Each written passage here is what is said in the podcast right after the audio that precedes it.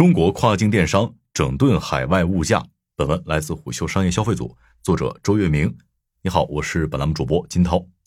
近日，围绕拼多多的关注和讨论都达到了新高。这显然与拼多多十一月二十八日最新公布的财务数据有关。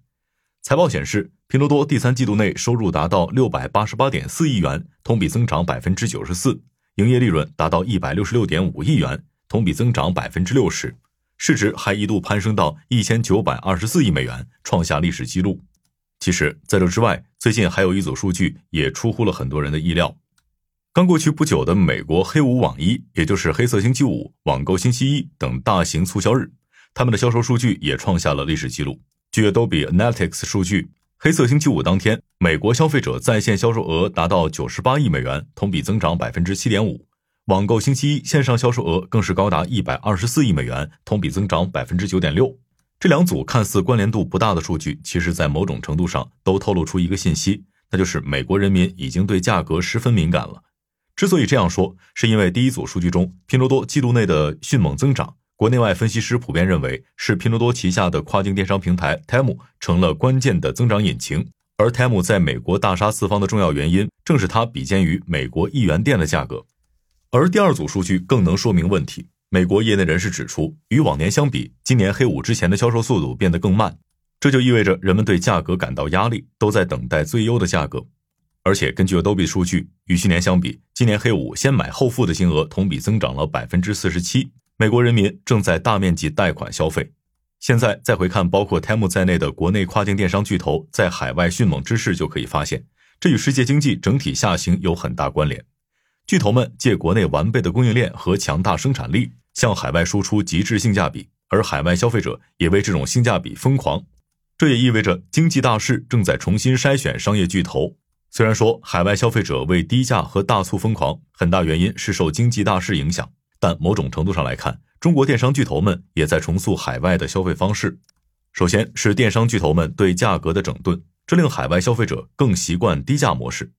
比如有中东消费者告诉胡秀，他现在已经习惯在 Shein 购买所有衣服，对稍高价格的产品已经不能容忍。也有美国消费者感叹，Temu 的低价让他感觉每天都在过大促日，而且开始在购物时不自觉比价，对价格也越来越敏感。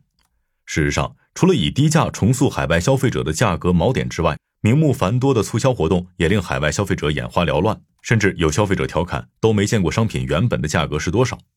东南亚物流行业的业内人士就告诉虎嗅，相较于国内，东南亚电商的大促频率太高了。据他描述，由于促销活动频率较高，物流公司不得不储备许多外包团队。这种做法不仅可应付不定时的爆单，还能灵活控制人员成本。如今，令国内消费者有些审美疲劳的双十一，也正演变成各种本地版本，被国内跨境电商巨头带到世界各地，甚至逐渐成为新晋购物节顶流。比如，在东南亚最大市场印尼。莱赞达就联合当地多家电商平台，创建了属于印尼的全民网购日 Habanas。Shein 在墨西哥也将双十一与本地购物节 Albonfin 拼在一起，而在中东，速卖通等平台也展开双十一，今年还和相当于印度新年的排灯节赶在了一起。尽管外国人大多不了解这些购物节最初的含义，但这并不妨碍他们在这些捡便宜的日子里狂欢。据速卖通品牌商家 Zooslab 描述。今年韩国双十一开卖的第一天就超越了去年整个双十一的成交额，直接突破了七位数。电动升降桌商家也表示，原本准备卖两天的库存，一个小时就被抢光了。除了中国制造的购物节之外，在本就是欧美传统大促的黑五网一，中国跨境电商巨头的参与度也越来越深了。一方面，中国跨境电商对于海外购物节的备战时间大大拉长了。今年十月二十日，Temu 就开始预热，而 TikTok Shop 也从十月二十七日就开始准备。另一方面，优惠程度也大幅拉高了。据悉，TikTok Shop 大促折扣高达百分之五十，而对于参与商家，平台也会提供百分之二十至百分之五十的折扣补贴。此外，Temu 更是发放了一百美元、二百美元的大额优惠券，还打出降价高至百分之九十的横幅。另外，各大巨头都对这次黑五投入颇多。据速卖通消息。本届黑五预热是他们投入最大的一次。根据 SimilarWeb 的数据，近二十八天，Temu 的付费搜索流量达到了三千七百万，远高于九月和十月的两千六百万和三千万。还可以提供参考的是，九月和十月，Temu 单次点击付费总支出分别高达到四千四百万美元和三千九百七十万美元。虽然十一月还没有统计数据，但因为付费流量更多，投入可能会更大。由此看来，中国跨境电商巨头们正以低价和促销轰炸着世界各地的消费者们，新的消费习惯正在被养成，全球电商格局也在悄然发生着变化。然而，在这种激烈的内卷下，老牌电商巨头亚马逊也在调整自己的各项策略，比如今年亚马逊首次拉长了黑五的大促时间，又比如亚马逊也开始增多日常促销活动。一位在西班牙的电商业内人士曾告诉虎嗅，他某天惊讶地发现，较少促销的亚马逊也开始做春季促销等各类活动了。值得注意的是，低价和频繁促销等模式虽然迎合了当下海外消费者的需要，也助力国内巨头们迅速开拓海外市场，但也引发了国内外业内人士的不少担忧和争议。首先要考虑的是，在极致性价比模式下，还有多少盈利空间？从工厂到商家，整个国内产业链上可以分配多少利润？要是长期赔本赚吆喝，这种模式就成了做慈善，而做慈善是难以为继的。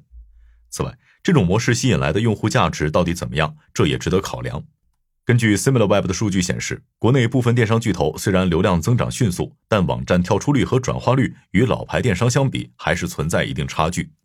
而且，部分巨头目前还处在布局初期，还需要投入大量费用来吸引流量。虎嗅查看了 SimilarWeb 八月到十月的数据，数据显示。Temu 和 Shein 的总流量中，分别还有百分之三十四和百分之二十三的流量来自于付费搜索，而成立时间更久的电商平台，流量多来自于直接搜索和自然搜索，付费搜索比例较低。当然，除盈利空间之外，还有部分业内人士担忧可能出现的海外政治问题，比如此前 TikTok Shop 遭印尼政府封禁，当时印尼总统的发言中就有一段言论称。中国商家通过 TikTok 向印尼售卖大量低价服装，冲击了本地的线下商家。而在中国电商巨头们抢占海外市场的过程中，一些当地消费端和企业端的卖家也会产生类似忧虑，而这需要巨头们更高明的政府公关能力和手段，否则可能就会潜藏下不定时爆炸的危机。实际上，机遇和挑战总是相伴而生的。无论如何，中国电商巨头正悄然重塑着海外消费方式和商业格局。当然，除了极致性价比模式，越来越多人也开始探索更高溢价的品牌出海路线。总的来说，抢滩海外市场的方式正越发丰富。好的，以上今天的商业动听，下期见。